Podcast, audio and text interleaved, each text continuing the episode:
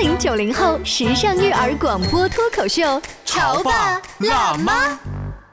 本节目嘉宾观点不代表本台立场，特此声明。她是一位母亲，一个创业者，更是爱自己的独立女性。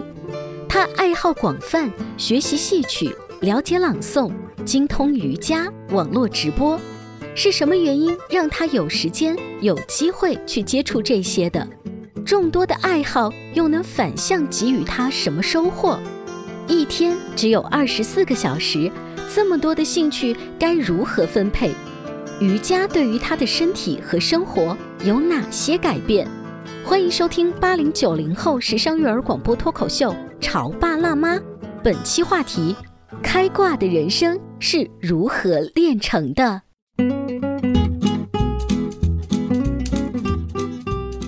欢迎收听八零九零后时尚育儿广播脱口秀《潮爸辣妈》。大家好，我是灵儿。今天在直播间啊，要给大家请来一位神秘的嘉宾。其实我是通过朋友圈儿认识他的，为什么呢？我刷朋友圈的时候啊，看到我的一位朋友发了九宫格他的美照，说七年的时间我没见到他，但是七年的时光，嘿，你一边经营事业之余，你一边用两年的时间学了戏曲，两年学了朗诵，一年练了瑜伽，接下来准备学习书法，每天十一点就寝，清晨五点钟就起来做瑜伽。哇塞，我当时。就被这段话震惊了。我又看了我这个朋友发的九宫格的图，我觉得每一个瑜伽的体式都做得非常的标准，我就很好奇，说，哎，你这位神仙朋友能不能介绍给我认识一下？就这样，我今天把这位神仙朋友请到了直播间。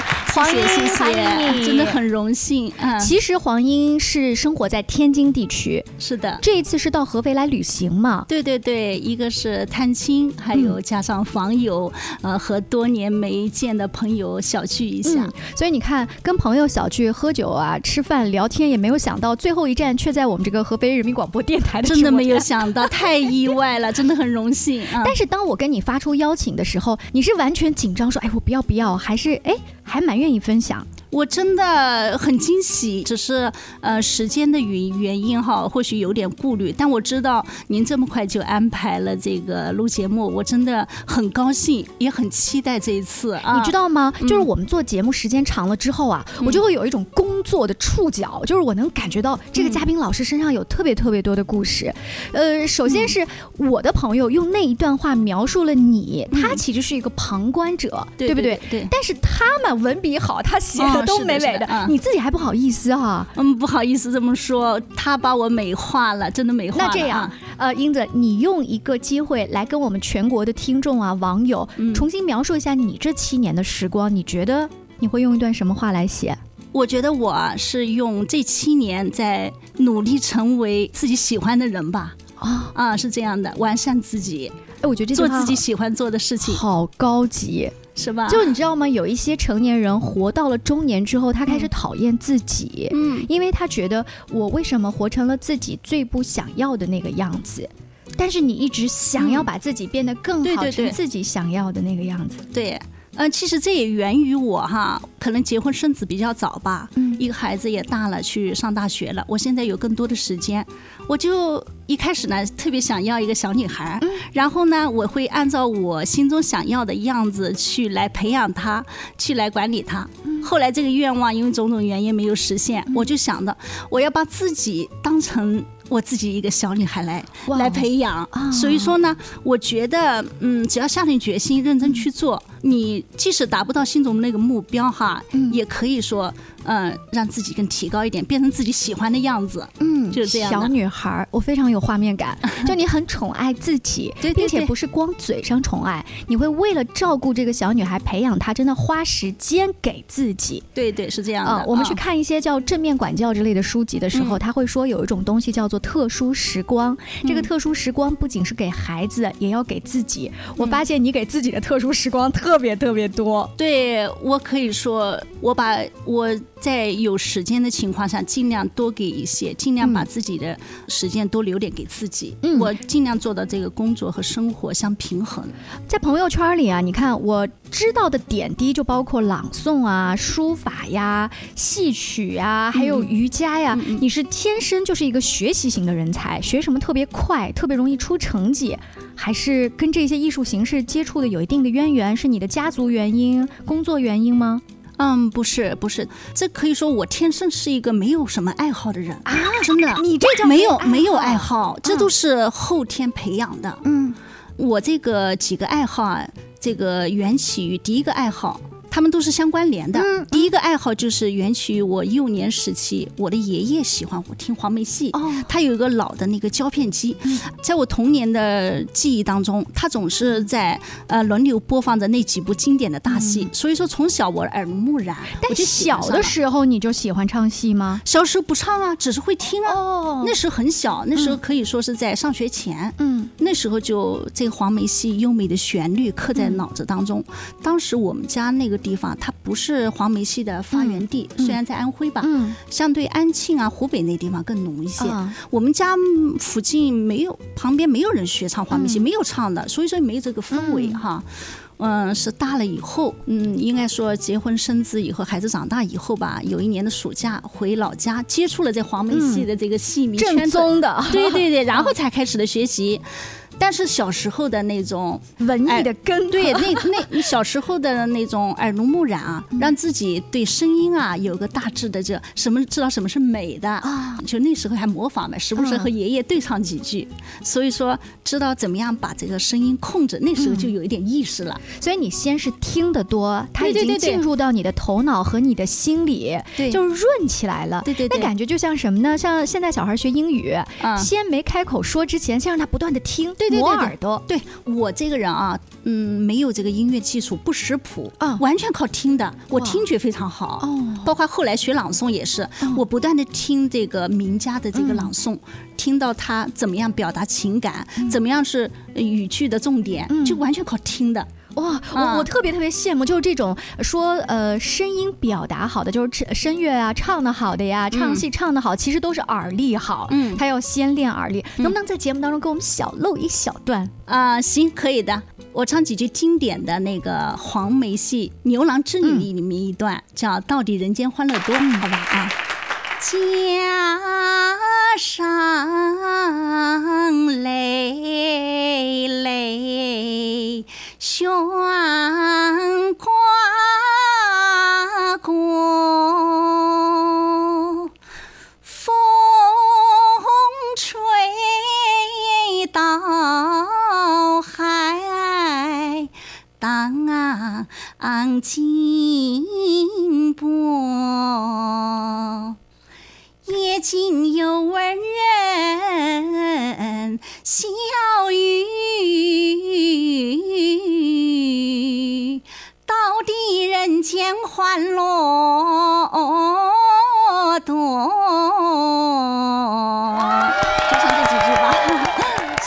献丑了。在刚才你唱戏的那一段啊，表现我能感觉到你自己就是非常开心，很享受嘛。我看到你的朋友圈里面，你不是自己在家唱唱就完了，你还上各种舞台，大的舞台去表演。对对对，有时候尝试啊。嗯呃，所以就是你的业余爱好，没有想到在这个过程当中给你自己带来这么多的快乐。啊，我的业余爱好呢，同时也给我增添了我的自信，因为我做的是销售文房四宝，我自己家里本身生产宣纸嘛，所以说我这个整个朋友圈都是搞艺术的，艺术是相通的，啊，都是。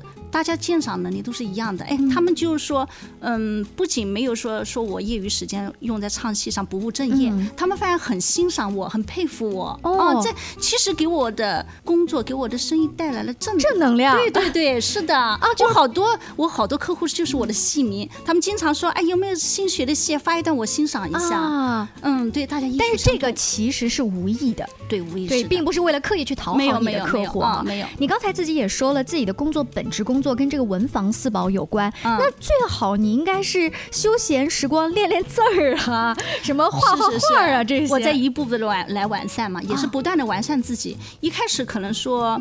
还心有点浮躁。等你到了一定的程度的时候，你自然愿意静下来的时候，到时候你自然可以静下来练练书法的。哎，你刚刚提了一个特别好的观点，就是有的时候人是浮躁的。对，既然我觉得自己这个年龄阶段和工作状态是浮躁的，那我就我就不用刻意去强迫自己。可以啊，你觉得那个浮躁的状态是什么样子的表现？浮躁的状态啊，当时就想的就是说，你练字，你做静下来的事情你做不了，你就喜欢就是说，你想出去玩啊，你想结交新的朋友，你想就是不断的学新的唱段、朗诵的，不断的学习新的文章。那难道你现在不想学新的唱段了吗？为什么你觉得自己的心态好像已经调整到一个比较能够静得下来的状态？是这样的，我现在随着自己不断学习，对自我的不断的提升啊，要求，还有明确了自己的差距以后，你就知道你要必须要沉下心来做一件事情了。把一件事情做好了，其他事情也自然而然的也可以相通了。嗯，真的，你必须在一件事情上做到极致，做到细微，那收获相当于就是说你你不停的学新唱段，学个十段八段，你收获不了什么，你还是那个水平也提升不了多少。但是你在某一件事情做到。细致把里面的技巧啊，包括里面的，反正就做细致了以后，底子上你学很多东西。你刚才说的是你发现了自己的一个差距，你这个差距是跟谁比的？你内心受过打击？比的，跟自己比也是跟自己跟自己比。大家都知道，学东西一定要向专业靠齐。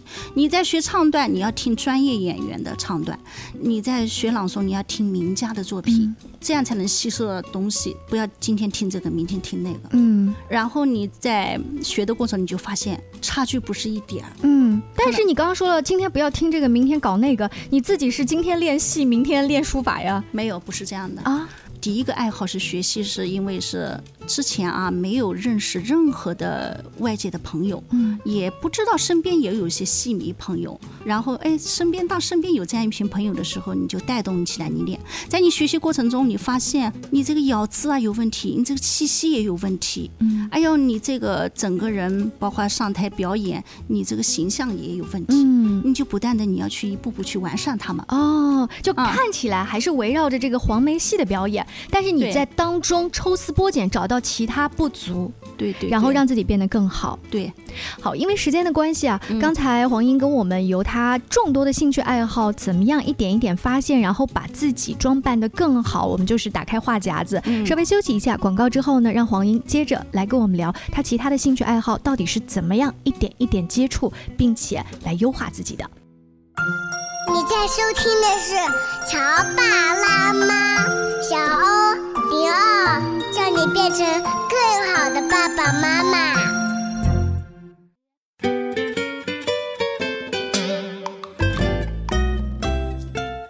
广告之后，欢迎您继续回来。今天灵儿在直播间为大家请来了黄英，啊，他用七年的时间，把自己的兴趣爱好做了很多方面的拓展，并且不是蜻蜓点水学一下，而是真的学有所成。比如说瑜伽、黄梅戏、书法、朗诵等等。上半段我们着重讲了一些戏曲方面，但多多少少这和你爷爷当年对你的影响哈，还是有一点关系的。是的，那朗诵呢？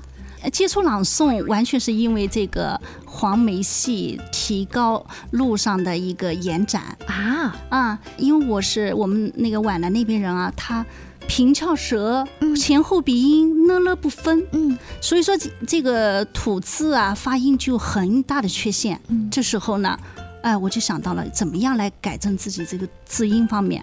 正好机缘巧合遇上了一位专业的朗诵老师，在他的指导下，指导下对我这个普通话这个水平有了很大的提升，在吐字发音上面又上了一个台阶。在学习朗诵的过程当中呢，你就发现，哎呀，自己之前接触的这个学习的这个文化知识嗯。太少了。这时候呢，我又又回去看书，看书，对，学了许多名家的作品，像朱自清的散文，许多大家的散文，还有你就。越学越发现，不要自以为是的那样轻浮的唱，还是静下心来学点文化吧。哦，啊，是这样的。哎，因为黄梅戏的这一个视角，然后打开了你整个学习大的窗口。对的，后面这个是你自己都没有想到的啊！你看，学黄梅戏，学朗诵，你接触了这个圈子以后，你少不了会有上台表演的这个机会。你上台表演了。这时候我已经不再年轻了，身材啊各方面也走形了，是吧？你要想着要上台，你肯定要展现在观众面前一个非常好的形象吧。是啊，这时候我就想到了，我要减肥，我要塑形，我要以最好的姿态呈现，啊站在舞台上。啊，所以你又学了瑜伽？对，所以所以所以瑜伽是我在减肥之后。哦。啊，减肥之后，其实很多人觉得减肥很困难啊，嗯。但是我觉得一点不困难，只要你听话照做，嗯，不就几个月的时间吗？这几个月苦你不能吃吗？你跟我们说说你的嗯就是巅峰时候的减肥数字是？我身高是之前是一六七，嗯，然后我的巅峰体重达到了将近一百四斤，六十九公斤，一百三十八。我短短的三个月当中，我减去了二十六斤肥肉，然后那时候最低的基数在一百一。其实我将近一米七的身高，一百一那时候已经很瘦了，但是体型不太好看。就是后来我就也是机缘巧合，又接触一位瑜伽朋友，嗯然后后来通过小红书上许多博主啊，他们发的一些好的分享文章，嗯我就越来越感受到这个瑜伽的这个魅力，以及瑜伽这个塑形的这个效果。因为我自己就是一个很好的例子，我通过我不断的，我经常量维度嘛，嗯镜子中的。拍照啊，嗯能看得到，就是说这个瑜伽塑形效果非常好。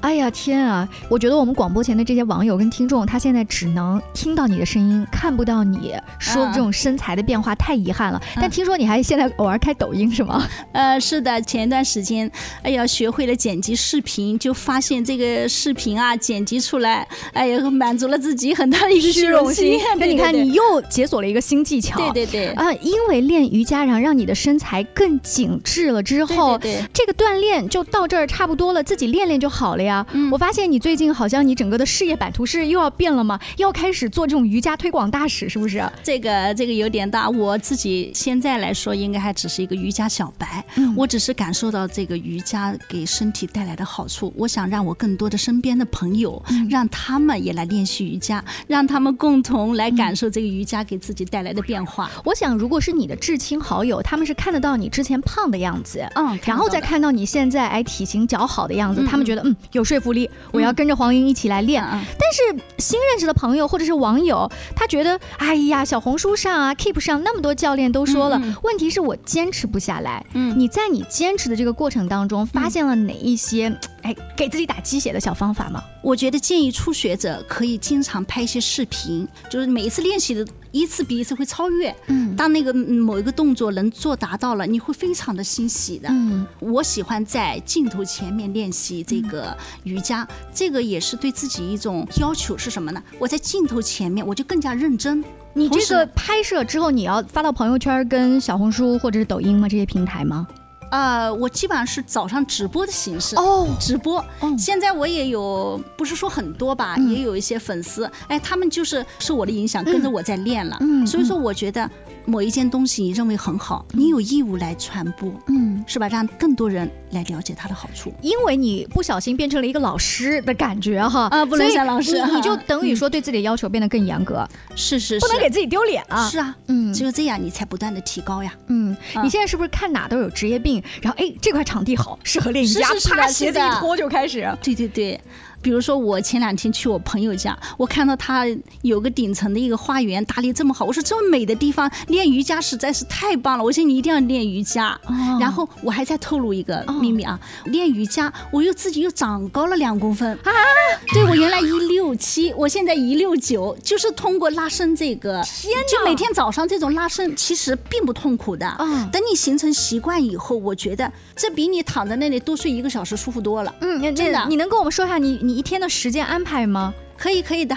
啊、我一般早上呢，我定的闹钟是五点半的闹钟。嗯，五点半起床以后呢，喝一大杯开水，然后呢，我先把手机上订阅的一些文章看完，然后还参加了一个减脂一个书院，也是听书。这个过程差不多在一个小时。哦，然后在六点半的时候开始练瑜伽，这个过程有时候是半个小时，有一个小时啊，嗯。差不多七点半开始准备家里几个人准备一下丰盛的早餐，嗯。然后九点之前准时到公司。呃、到公司上班嗯。啊、所以说早上早起啊，你会有大把的时间来安排好一天，尤其是当你早上练完瑜伽以后，你一整天精神嗯都非常的饱满，特别的舒服。所以你是你们家里面最早起床的那个嘛？但是你的孩子跟老公他们嗯会不会觉得哦、你妈妈又起床了，又开始折腾了？他们都非常理解我。当然，我也会尽量小小点声音啊。他们并没有被你影响的，也早起要锻炼有有有有。我爱人他可能最多也就比我晚起一个小时吧，因为他晚上呢，他的爱好也是画画、练书法，他也到很晚的。嗯，比如说我五点半起床，他六点半就起床了。嗯，所以一家的整个这种氛围下，我相信呢，黄英他家里面的这一个宝贝儿子也会非常有故事。但是因为时间的关系，我们在这儿先不慌透露。呃，我们先卖个关子，在下一期节目当中再请黄英来跟我们聊一聊他对于儿子教育的。秘诀，好的好的，嗯。但是儿子先放下不说的情况下，我还有一个很大的疑惑是：你虽然早起了，把一天当中的时间给了一部分给这个瑜伽，可是作为母亲也好，作为一个公司的这个老板也好，作为这个老婆啊，对吧？还有你这么多的爱好你要打理，你一天的时间、一周的时间、一个月的时间，我觉得这个很难平衡吧？要是放在大部分人身上，我就想偷懒。不会不会，其实你只要做到平衡的话，你安排好了，你计划好了。比如说，因为我还晚上还会上那个健身房的瑜伽课，嗯，我一周就选择那么三节课，嗯，是吧？我早上时间我用来干嘛？我就固定干嘛。到那个点你就自然的生理反应就干那个事，嗯，上班时间你该工作就工作，嗯，不会冲突啊。哎，可是会不会有听众啊说，那黄英老师，你是因为？儿子都已经上大学了，对你不用管。那我们的孩子可能现在幼儿园啊、小学、中学，我还得盯着他写作业、送兴趣班，我哪有那么多时间忙自己的兴趣爱好？在你的孩子还小的时候，你是不是也有这么多大把的时间？还是你真实觉得说，大家啊，你这几年你就放在孩子身上吧，等一等，等你们啊退休了，你们再开始忙自己。你会有这样的想法吗？我不会，可能说我的业余爱好是开始的有点晚，但是我在这里说，还是希望就是说，年轻的爸爸妈妈不要把所有的时间放在孩子身上，更多的要让自己和孩子一起成长。嗯，你规划好时间。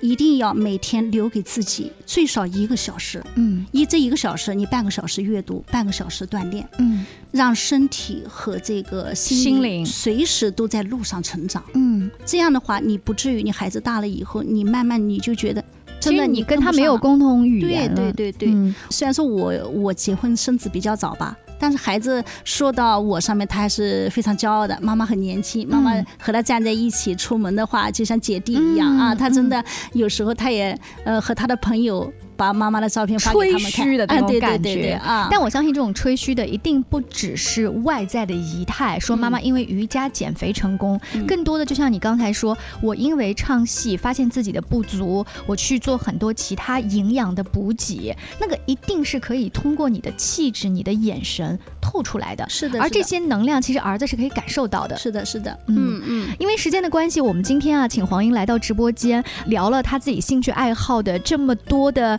小的分享，我印象最深的那句话就是节目的一开始他说的：“我想把自己当做那一个我心里一直想养的小女孩，重新的来对她栽培，来给予她呵护。”所以，如果每一个妈妈都不要把自己的时间全部放在孩子身上，给自己留一点时间，我相信你，你应该像黄英说的，我。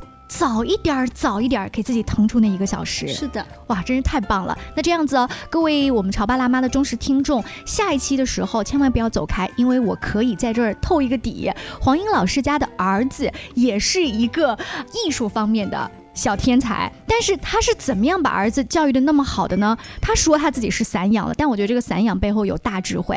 下期见喽，拜拜。